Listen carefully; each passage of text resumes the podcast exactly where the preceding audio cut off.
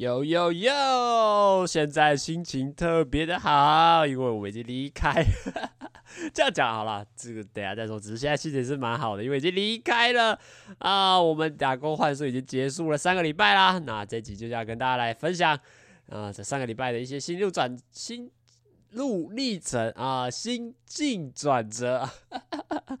咬字在日本待太久，咬字都开始有点不太正确了啊！那我们就赶快开始今天的节目吧，Go Go！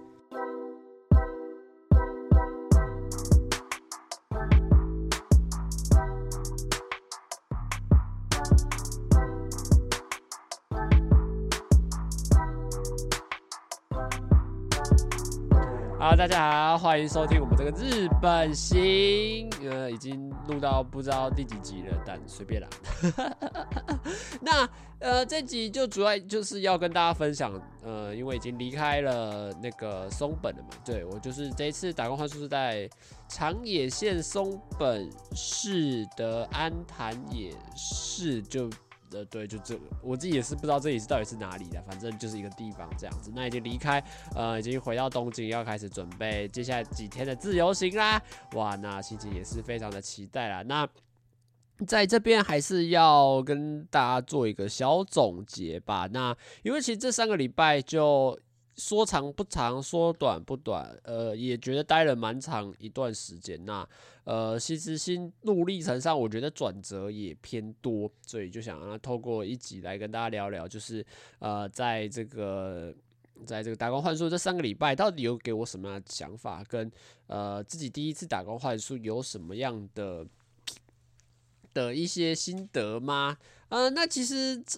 总归来讲啦，就我觉得这三个礼拜真的是蛮蛮有意思的。我会用有意思是，不包，我觉得对我来说是不褒不贬啊，就也没什么。不会到特别喜欢，也不会到特别讨厌，就是我会觉得就是一个很很酷的经验这样子。那当然也要先说哈，就是因为刚刚有比较强调在呃没有特别开心，也没有特别的觉得负面嘛。那当然我觉得今天就要加重在这两个部分呃来去跟大家做分享。那当然我觉得没有到特别开心，呃这样讲当然也是不太对，因为我觉得在这里的生活也是很有趣的。那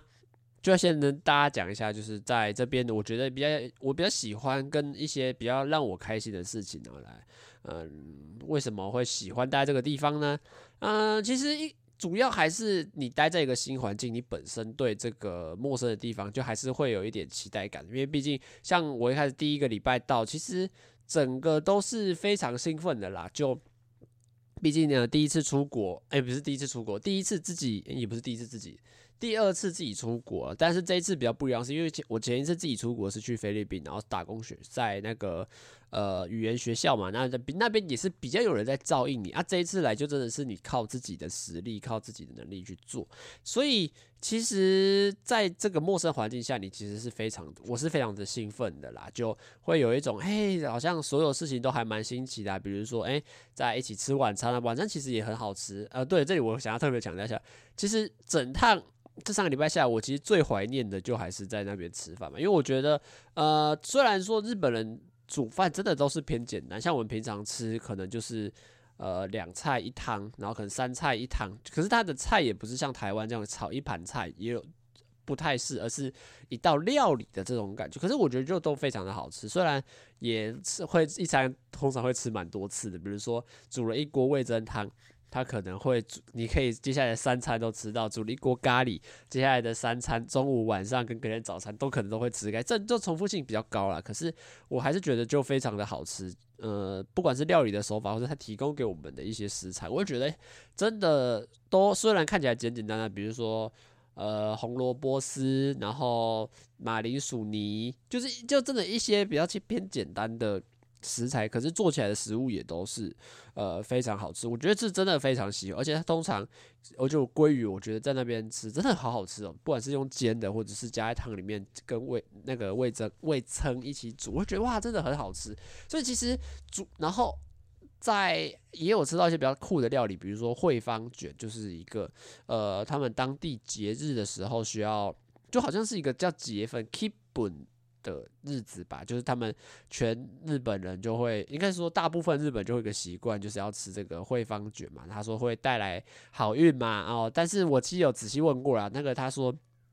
就是日本有这个节庆，可是吃惠方卷这个东西，那个老板娘跟我说这个是比较偏商业的操作啦，可是就大家都还是一样，就跟着就就像。元宵节吃汤圆好像也不一定要吃汤圆，可是大家到后来就变得形成一种，哎、欸，像就是这天就是买个汤圆来吃的这种这种感觉吧。但我是觉得也因为那个东西真的很好吃，所以我真的是吃得非常开心。然后我们还一起也有一餐是自己做那个章鱼小丸子，就章鱼小丸子的那个机器，然后就自己调酱料，自己塞铺料，然后自己把它煎成一个圆形。然后我就觉得真的。在那边吃东西真的很开心，然后也尝试到很多不同的料理吧。我就觉得在食物方面真的是让我非常的怀念的。然后呃，我也比较喜欢的，当然也有部分就是下雪嘛，就下雪其实也是一个非常酷的体验。可是我觉得下雪这个事情，唉，讲认真的就是有好有坏。这个好的部分，我们现在先都先讲好的部分啊。我觉得好的部分就是在雪真的很漂亮。尤其是有时候下大雪的时候，我们就像我们几个有下大雪去外面，然后就拍个影片，哇，就觉得全身都被雪覆盖啊，然后可以拿雪来丢啊，踢雪，然后看雪这样子洒下来啊，然后天女散花这样洒，然后或者是我直接躺到雪里面啊，然后做那种雪天使，哇，其实就因为在台湾你要玩到雪真的是非常难，一定是要出国的，你不能说什么玉山那种，那根本就不叫，对我来说，那个现在根本就不叫雪，就像对我来说下雪就是要下个五公分、十公分那么厚的雪，然后整个。看一看看出去完全是全白，我觉得那个才叫雪。所以其实下雪对我来说也是一个非常让我印象深刻的事情啊。然后就整个就变得非常漂亮，而且你可以做很多全新的玩法，丢雪球、打打雪仗，就真的是我觉得是一个很开心的事情。那当然，另外一部分也是每天的休息时间，也是会让我非常的期待，因为呃。我们平常是三点半下班，那我可能就会先回房间换个衣服休息一下，然后可能四点的时候就会骑脚踏车出去，然后去附近的神社啊，去附近的超市啊，我去附近的 Seven 啊，就是一些超商去走走逛逛，买个东西来吃，然后就在晚上骑再骑回来，然后大概六点会回到房，再回到房子这边。其实这个也是我每天期待的。一个部分就可以到附近哪里可以玩啊，或附近有什么呃新的景点，就会比较偏向是呃有点像是小旅游的时间，然后你就会期待说今天要去哪里走走，然后今天要拍到会拍到什么样的照片，今天会遇到什么有趣的事情。就其实呃这段时间也是非常让我期待，而且我每我自己是很喜欢看神社的，所以我就每天都去找一些附近不同的神社去参观，哇，就觉得真的是非常的漂亮，所以整个休息时间也是让我非常的期待。那当然，再来就还是呃跟大家的相处上面啊。那当然跟家人相处上，我是比较没有问题的啦。因为我为什么说比较没有问题？因为我们后来有来两个台湾的男生，就高中七一个十七岁，一个十八岁的男生，他们两个我觉得相对来说就比较避俗一点，就比较没我不知道是比较放不太开，或者是比较。呃，言语表达上，因为当然一个比较不会讲日语，然后英文也不太行啊。另外一个是会讲，可是他觉他，我觉得他是讲的没有很有自信啊，所以整体来说就比较。就比较，他们也比较愿意开口，所以他们他们两个的互动上，其实就跟他们就是家人的互动就变得比较低。那我自己是因为我本身就喜欢去看一些有趣的事情嘛，然后就认识一些新人，跟他们聊天，也是我觉得也是我 自己非常喜欢的事情。那我就在那边就可以说跟妈妈他们聊啊，比如说聊。台湾的一些文化啊，聊附近的一些神社啊，聊一些呃附近有什么有趣的地方啊，或者是聊一些台湾的一些风土民情差异啊，比如说我们因为那时候有遇到过年嘛，就就就也是有在聊到说，因为，他们过年会怎么做啊，然后分享照片啊，然后分享我。我今天去哪里玩啊？然后假日去哪里玩？就我会跟他妈妈聊这些，然后跟他儿子也会聊说，哎，到后来我们开始聊，因为他后来在那个一楼开始写作业，我就开始跟他聊，看国中在上什么，跟跟还有他姐姐一起聊，比如说国中上什么课，高中上什么课，大学上多少课，大学学费交多少钱。就我是一个很喜欢闲聊，然后去了解日本到底是一个什么样的国家。当然，在中间我也是可以有一个尽量发挥。讲日语的机会了，因为呃，我我毕竟就是来这一趟，就是希望可以把日语去学好嘛。所以说，呃，多沟多多沟多跟他们沟通上，我觉得自己也会有更大的自信去在讲日语这方面。当然，你也不是全部都会讲嘛，毕竟有些比较难的单字你也不一定讲得出来。可是就是尽量讲啊，不行的，诶，他们也可以用简单的英文去，也不知道简单。我觉得其实正常的英文沟通其实都没什么问题啊。我就觉得其实可以聊的事情很多，只是像可能另外两那两个台湾的小比较那个。高高中生，他们就可能比较避俗一点，或者是他们也不太擅长去跟陌生人这样聊天，所以我觉得就比较他们，我觉得这个是他对他们来说比较可惜的一点啊。我自己是聊得很起劲啊，就就会到处分享一些事情啊，然后就到处讲话，看大家在干嘛，想要尽可能的去了解说日本文化上，然后也可以让自己有更多的讲话机会啊。所以我觉得整体来说，这这三个礼拜我其实。呃，找到很多新的看法，或者是认识到很多新的东西。那当然，你说语言上有没有进步？呃，我觉得在说话上啦，这个进步是比较没有那么大幅度的。因为我我必须认真讲，就是你在跟他们家人对话的时候，他们很几乎不会纠正你，就是因为就像你跟一个外国人聊天，用英文聊天，你们一定是先讲求说话听得懂。就是我讲，所以就会呃应该这样讲，就是比较像是我讲了这个单字、这个单字、这个单字、这个单字，然后呢，虽然文法上可能错的，顺序上可能是错的，但是呢，诶，对方听得懂，那他就说啊，哇嘎达就就懂了，然后他就可以继续给你做一些回应。可所以这个也是另外一个比较大问题，是呃，我我讲的东西片面、片面、片面。组合起来，他大概听啊，他应该是想要表达这个意思。我觉得这个没有问题，可是他就不会告诉我说，哎、这个这个是这个你这样讲的文法不对，句子不对，就是他不是，因为他不是一个老师哦，所以他也没有什么权利义务要去更正。所以我们只是一个普通的闲聊，所以最普通的闲聊来说，我们讲求的就是呃听得懂就好了。我觉得这个是比较，我觉得比较可惜的一个地方。可是我觉得这个也没有办法。但是我觉得听力上一定是有比较大的进步，因为呃，你存在一个日讲日语的环境，就是你就是一直听，一直听，一直听，一直听，一直听。所以我觉得对于这种比较日本人正常语速的在沟通上，我觉得多少应该对我来说有有进步。我是这我是这么相信的，就是在沟通上面，虽然听的。没有办法到很懂，可是我觉得我可以渐渐去跟上他们的语速，而不会是以前像这种教科书式，然后慢慢念，然后一个字一个字咬字很清楚，不会就是听日本人讲话，你会比较大概可以从他们的语速去听得懂一些。我觉得这个是我觉得比较大的进步，不管是在跟他们聊天上，或者是在外面买东西上，就会觉得诶，听听他们讲可以，但是说说也没有问题，可是说就会觉得没有到这么显著的进步，因为。毕竟你不是跟这种家教老师或者是英日语补习班，他们没有什么很正规的指导，就只是在日常的闲聊上，我觉得这个就是比较很比较难去实质很明显去进步的一个地方。那所以其实整体来说，这三个礼拜我觉得就是非常的好玩。当然，因为也有假日嘛，假日有到附近的地方去走走，然后平常休息时间也会也可以一起去，也没有在一起，就我自己一个人就会到附近去晃一晃。那再接下来就可能会，比如说，呃，去泡个汤啊，休息时间去泡个汤，泡个澡，放松一下啊，然后吃饭啊，就就就就会找到蛮多生活中的小乐趣啦。所以其实这三个礼拜，我觉得过得，我觉得算是不错。那因为接下来就要开始来讲一些我自己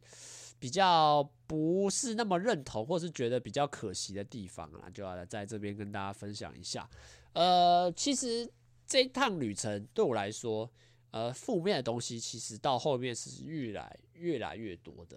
就不像像虽然说刚刚你看听前面那一段讲的，好像觉得诶，这一趟旅程很好玩，或者是很多有趣的事情，可是其实它在背后隐藏了我觉得很多那种渐渐不满、渐渐不开心的事情，然后一直会涌上来这样子。那当然，我觉得第一个就是最主要，我最想抱怨的，当然就是天气这个问题。其实，呃，我自己如果要给整趟旅程做一个总结的话，我会说什么都很不错，但是天气很烂啊。这个就是我我对这趟旅程下的一个注解，就是天气真的太烂了。呃，就像第一个礼拜，因为我这次不是去三个礼拜嘛，第一个礼拜我觉得都还好，因为第一个礼拜天气都还算不错，就凉凉冷冷的，然后呃天气也很晴朗。那可能第一天下了雪，可是第一天我还很开心，哇，下雪了，然后下下一点点，然后我就很兴奋，哇，原来这个就是雪哦，没有，因为到了第二个礼拜呢，我们就遇上了这个这个叫什么霸王级的寒流，他们日本的媒体报道是十年一次，十年难得一见的超强寒流，所以我们从礼拜二开始气温就开始一直掉，你看那个气象预报就会直接给你下探到负十度，然后就会看到大雪警报。然后其实到礼拜二当天就开始下超级，应该说礼拜二的早上就开始飘刮起很强烈的风，然后就觉得超级冷的。然后到后来就开始下大雪，然后就整个路就是就是刚刚前面讲雪白的世界这样。好啦，那你觉得说，哎呀，不就下个雪不是很漂亮？你刚刚讲的好像不是很好玩吗？可是。第一个，我我我我不是去玩的，对这个事情，我觉得这个就很明显，就是我不是去玩的，因为像我一天大概需要在外面待六个小时的工作时间，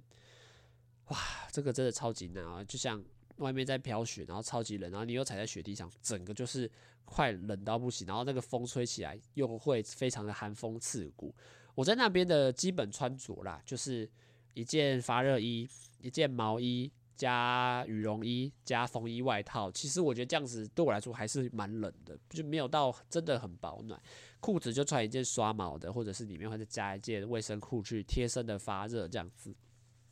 再来，呃，袜子会穿两件，然后再穿一层他们给我们的袜，一个比较厚的，算是那种袜脚的套子吧，就穿了三层，然后戴毛帽、戴脖围、戴手套，看起来很多，对不对？不行，我觉得这样完全就就真的不太够，还是超级冷的。我就觉得，Oh my god，我真的是没有办法接受这样子的一个生活。就是你在外面工作那六个小时，你就是一直觉得你要流鼻涕，你一直在流鼻涕，然后你全身一直发抖，然后你找不到到底什么样的东西是很暖和，因为那个风吹过来就是这么的冷。我就觉得真的是超级超级不超级，真的是超级不舒服的。然后整个你工作的心情也会变得非常的差，因为。呃，在你在外面工作，你一定是想要，不是说想要偷懒，可是你就会觉得真的是冷到手脚冰冷，然后整个寒风刺骨，你根本就没有办法好好认真做事。就像到时候有时候风一吹过，我全身就开始缩在，想要缩在一起。唯一就顶多十点的时候可以去喝个热茶，哇，你就觉得喝喝个热茶真的是你当下最开心的事情，因为那个热茶是烫的，就用保温壶装是烫，所以你手还可以勉强的去。取暖一下，可是还是超级冷的。然后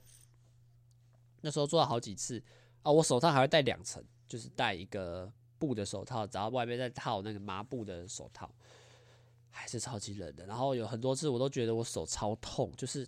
为大家知道末梢的地方本来就是血液血液比较循环不到的嘛，所以整个就超级冷的，然后很冰很痛。然后我也不知道为什么我的脚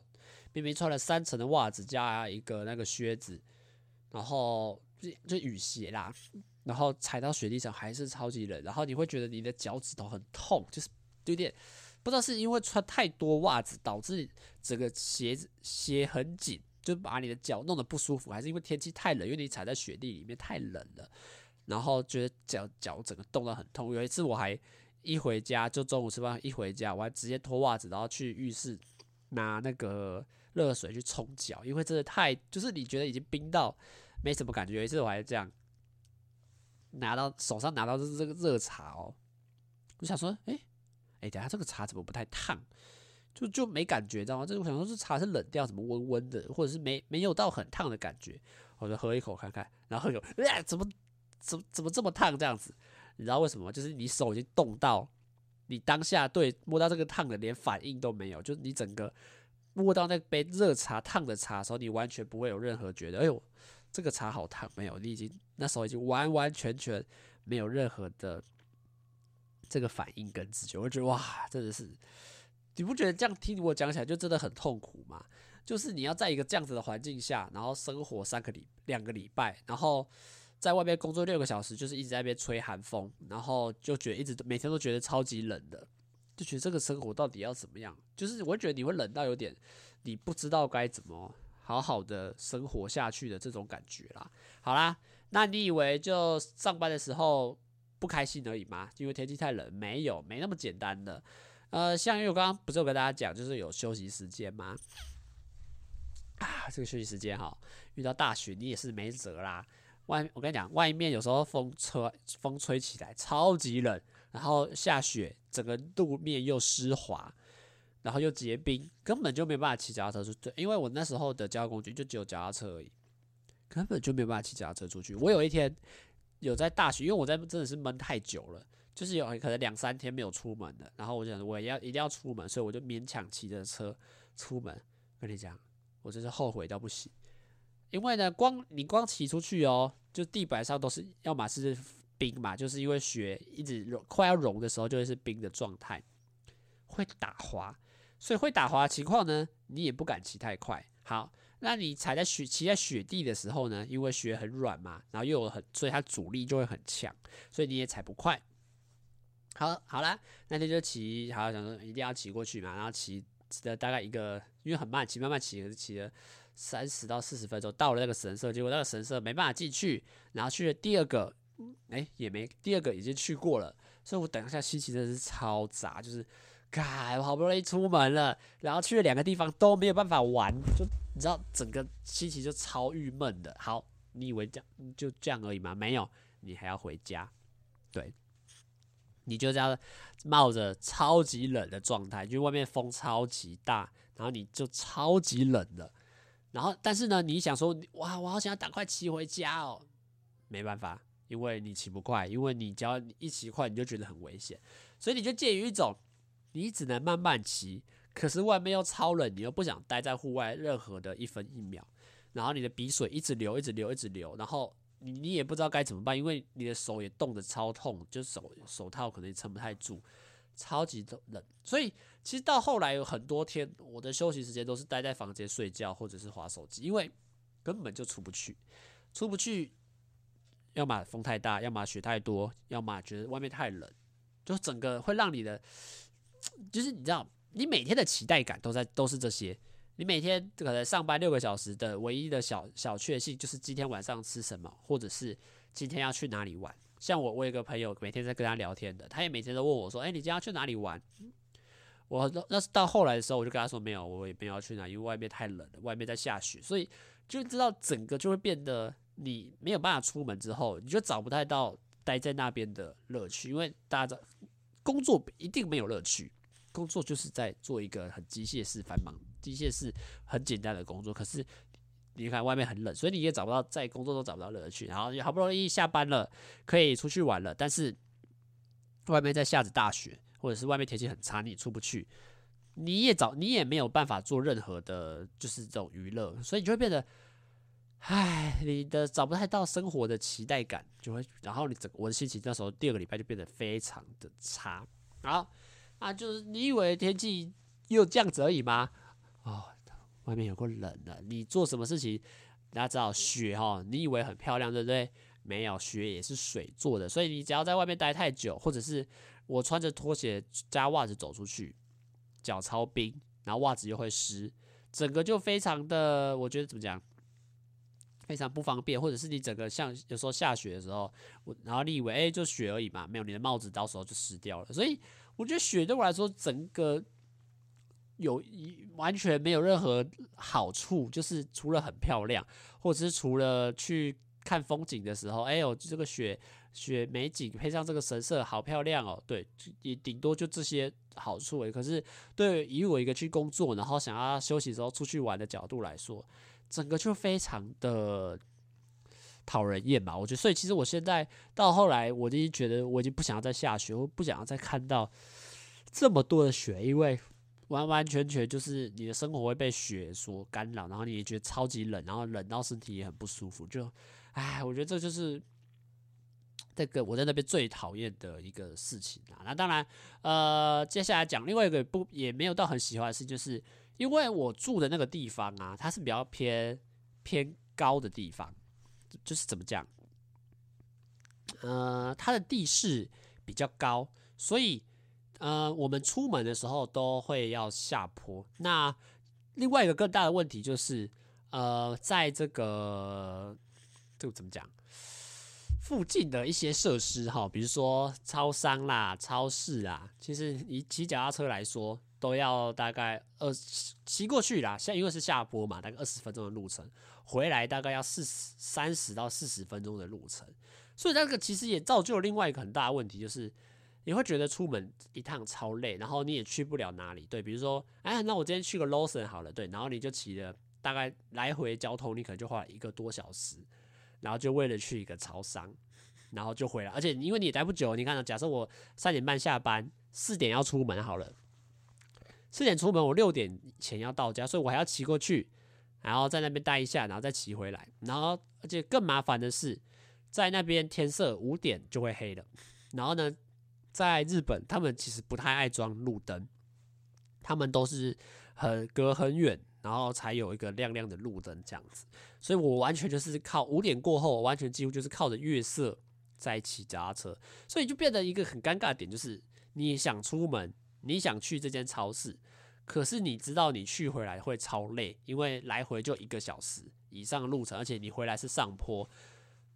又更累，然后你又要一直骑，然后再是外面很冷，然后你又一直上坡，要一直骑车，然后又很暗，你整个安不安全感跟那个。疲累感就会一直往上飙，然后大腿就整个超级酸，所以我就觉得啊，这个也是我觉得很很尴尬的一个点吧，就是真的附近可以去的地方真的太少了，所以到第三个礼拜的时候，其实我已经不知道可以去哪里，因为我这个人是不太喜欢逛超市，因为我觉得啊，逛超市其实逛来逛去啊，不是也都差不多，就都卖一样的那些东西而已，所以我觉得。到后来，另外一个不太开心的点就是太太不知道要干嘛了。你的生活就是，哎，今天要去哪里？有神社吗？哦，那就去这个神社看一下。然后你就发现，哎，到这个神社啊，好不容易看了，哎，结果看了五分钟就离开，然后你又要想说，好了，那就要再回家。对，就是在一个这种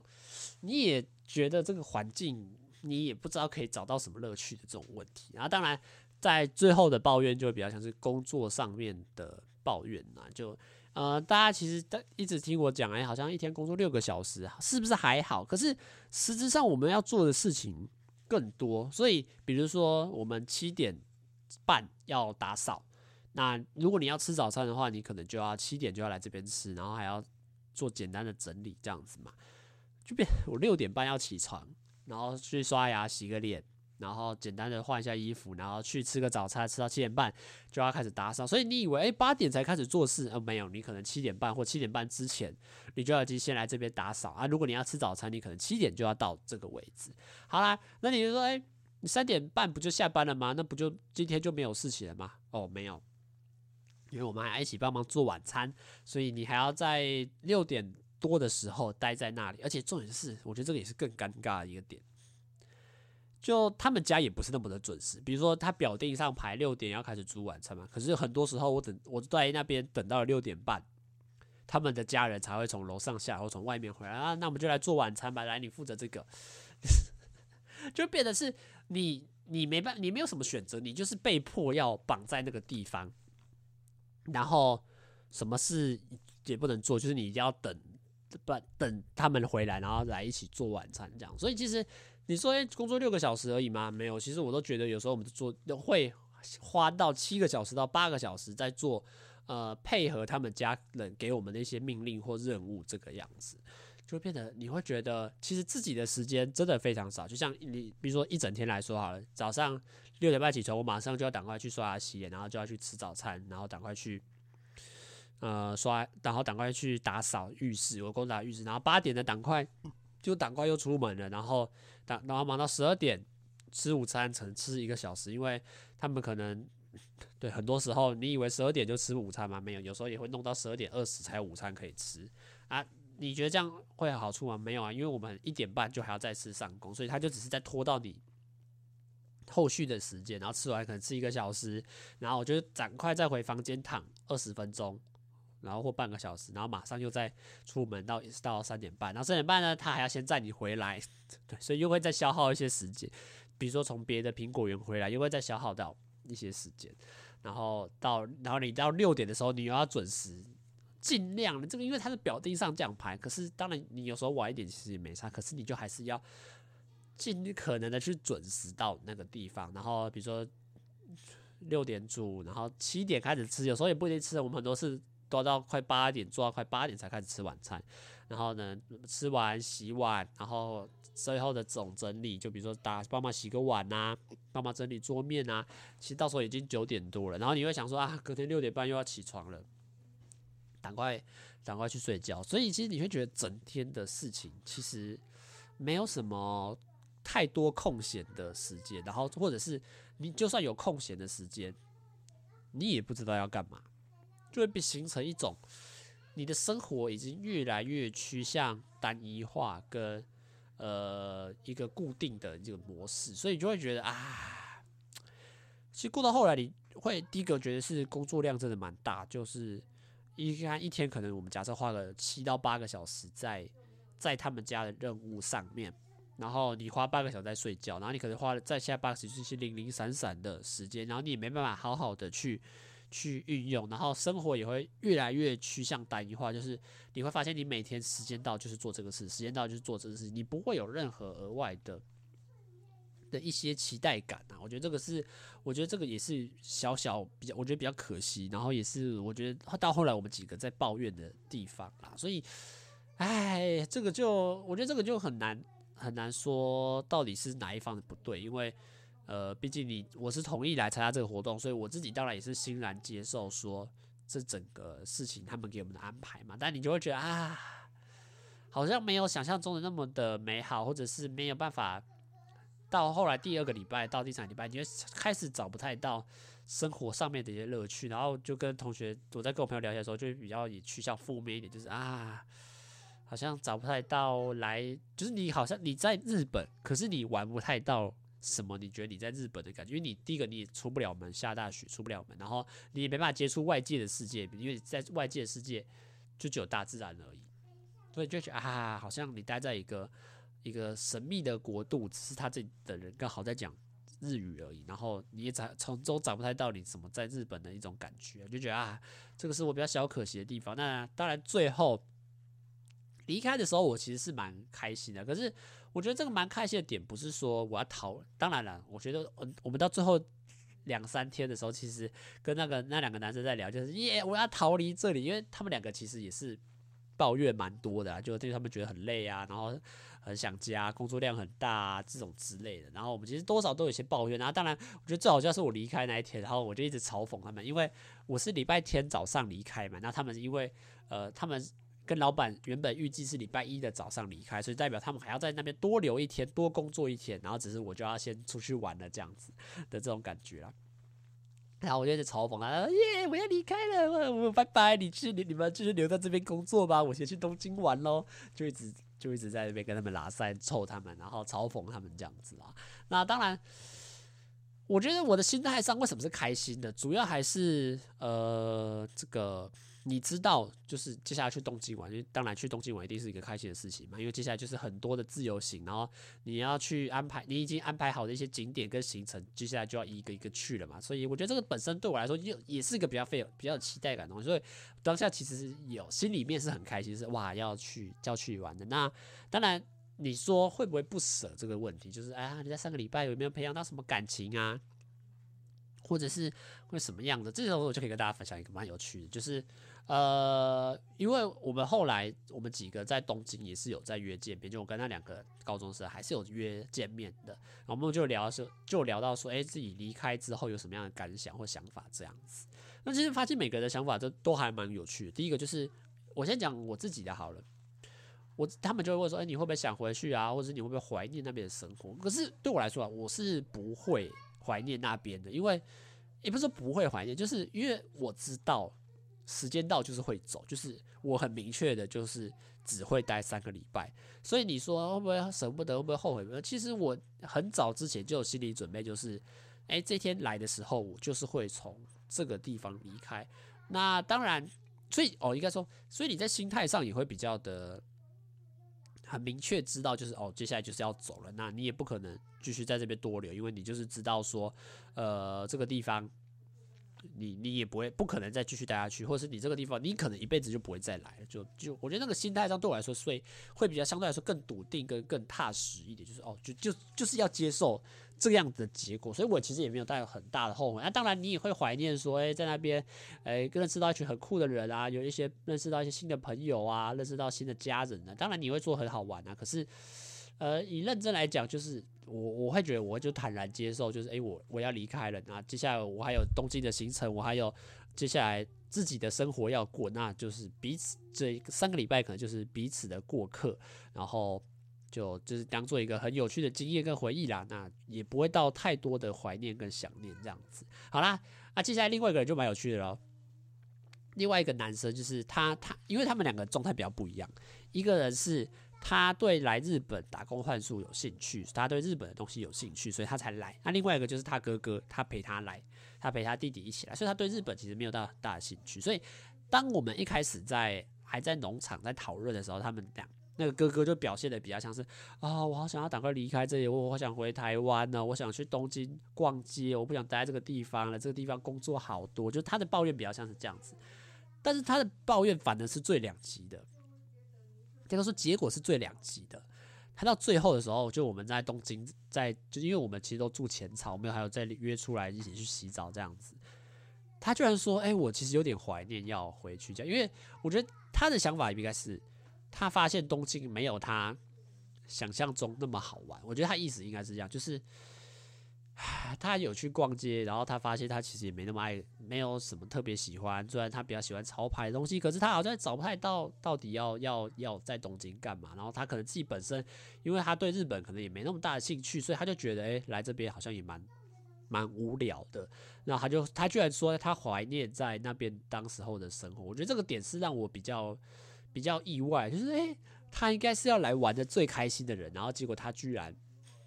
讲这种话，就是想要回去，然后觉得当兵那他有点怀念那边的生活。我觉得这个点反而是让我比较意外的啦。那当然，另外一个弟弟就跟我其实差不多，就是呃，他怀他觉得在那边的生活很酷，可是他也觉得在东京玩得很开心，就会是这样这样。所以我觉得这个点还蛮有趣，就是他当时候明明嘴巴上讲的好像很想要赶快逃离这里，很想要赶快呃回去。东京，然后就可以大玩特玩、逛街这样。哎，没有，结果我觉得他是唯一一个我们比较有偏向在抱怨的那个人，我就觉得这个点还蛮奇妙的了。那整体来说，我觉得这三个礼拜真的是一个很有趣的回忆啊，就是不管是好的坏的，我觉得都是对我来说很有很有记忆点的一个事情啊。当然，我觉得。你就像刚刚讲的那句老话，呃，我觉得整体来说旅程是非常棒的，就整个经验，不管是好的或坏的，都是一个很酷的回忆。但唯一要抱怨就是天气太差，就真的是下雪，我就真的没办法接受。然后，哎，就真的是冷到你会觉得你不会想待在这个地方啊。那当然。呃，我接下来我觉得我还是会持续想要去做打工换宿这个事情，因为其实，在不同地方生活跟不同的人相处，其实都是一个我自己蛮蛮喜欢的，喜欢或是喜欢去挑战的，或者喜欢去尝试的啦。那接下来就看看暑假会不会有新的机会，或者是有没有去不同的地方去做打工换宿的这个事情啦。那我们这集就想跟大家分享，就是目前离开了这个松本之后，离开这个农场之后的一些心得跟感想啦。那接下来就要跟听大家分享，诶，接下来不是听大家分享，是接下来就要继续啊、可能就要来分享我在东京的一些生活啦。啊，那大家可以继续期待一下我们的。的日本型哦，差点讲直男思维，我们的日本型差不多就到这边结束啦，大家拜拜啦。